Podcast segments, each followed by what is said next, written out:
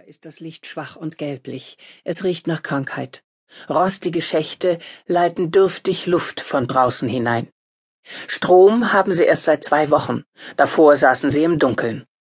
Zu Kellermenschen sind sie geworden, die Gesichter bleich, der Husten schmerzend.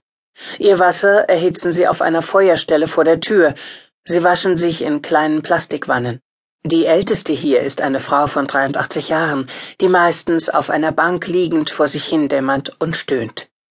Der jüngste ist Sascha, ein Jahr und acht Monate alt. Ein Kind des Krieges, sagt seine Großmutter, und Sascha rast auf seinem Bobbycar über das abgenutzte Laminat. Sie sind hierher geflohen, als die Kämpfe zwischen der ukrainischen Armee und den Donetsker Kämpfern ihre Dörfer, die meisten nun in der Hand der Ukrainer, verwüsteten. Eine Frau, Christina, kehrte am 6. September in ihr Dorf zurück, einen Tag nach der offiziell vereinbarten Waffenruhe. Sie hatte davon gehört, dass Frieden sei. Am Tag darauf knallte es wieder. Da sitzt sie nun mit ihren Kindern und ihrem Mann vier Meter unter der Erde fest, wartet und sagt, niemand glaubt uns, dass Krieg ist.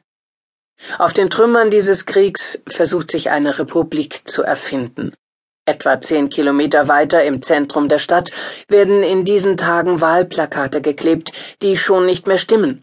Am 2. November sollten die Wahlen sein. Nun verschieben sie sich wegen Organisationsproblemen um eine Woche. Ein Premier soll direkt gewählt werden und ein Parlament. Es treten an die Kommunisten der Donetsker Republik, die Bewegung Donetsker Republik, die Bewegung Freies Donbass wenn sie denn ihre 1000 Unterschriften zusammenbekommen. Wahlprogramme sind nicht einsehbar, Kandidatenlisten auch nicht.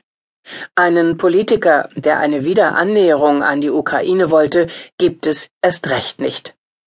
Der Donbass entscheidet, steht auf manchen Plakaten. Wir wählen die nationale Macht. Man sucht nach Legitimität, die zur neu entstehenden Eigenständigkeit passen könnte. Bewaffnete haben in Teilen des Donbass am 11. Mai ein Referendum für Eigenständigkeit durchgesetzt und die ukrainischen Präsidentschaftswahlen Ende Mai verhindert, indem sie Wahllokale zerstörten oder Wahlhelfer entführten. Das ist die Demokratie der Donetsker Volksrepublik, und wer sie nicht mag, der hat die Stadt verlassen oder hält den Mund. Der selbsternannte Leiter der Zentralen Wahlkommission sagt, man sei nun ein unabhängiger Staat, der mit der Ukraine im Krieg stehe und diese von der Landkarte der Geschichte tilgen werde. Langsam erwacht die Stadt wieder zum Leben. Zum ersten Mal seit Wochen werden Läden wieder mit Waren beliefert. Ein Supermarkt bietet ein Dutzend unterschiedlicher Sorten Wodka an. Mineralwasser aus der Westukraine, frische Krebse. Apotheken verkaufen wieder Medikamente. Busse fahren nach Plan. Familien spazieren die Alleen entlang. Doch in stillen Gesprächen hört man oft, ich würde ja weggehen, aber hier steht mein Haus, hier habe ich noch immer Arbeit, hier leben meine kranken Eltern. Die Menschen hoffen auf den Frieden, und deshalb setzen sie ihre Hoffnungen auf die neuen pro-russischen Machthaber. In der Volksrepublik Donetsk existiert der ukrainische Staat nicht mehr. Also werden Gehälter nicht mehr überwiesen, Renten auch nicht. Die neuen Herrscher haben den Rentnern 1800 Hrunia monatlich, rund 105 Euro versprochen, aber bislang nichts ausbezahlt.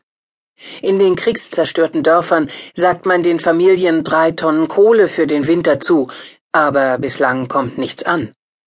Viele Zechen, das rußige Herz dieser Industrieregion, sind zerstört und stehen still. Die Friedensvereinbarung sieht vor, schwere Artillerie jeweils 15 Kilometer von der Frontlinie zurückzuziehen, aber noch hält sich keine Seite daran. Der selbsternannte Premier der Donetsker Volksrepublik verspricht im Falle seiner Wahl, alles Mögliche und Unmögliche zu tun, um das gesetzwidrig okkupierte Territorium der Donetsker Republik zu befreien, und meint damit, mehr Land von den Ukrainern zu erobern. Einer der führenden Köpfe in Donetsk, der Kommandant des Bataillon Vostok, runzelt die Stirn und wiegelt ab. Das seien Sätze eines Politikers, den man nicht zu sehr beim Wort nehmen dürfe,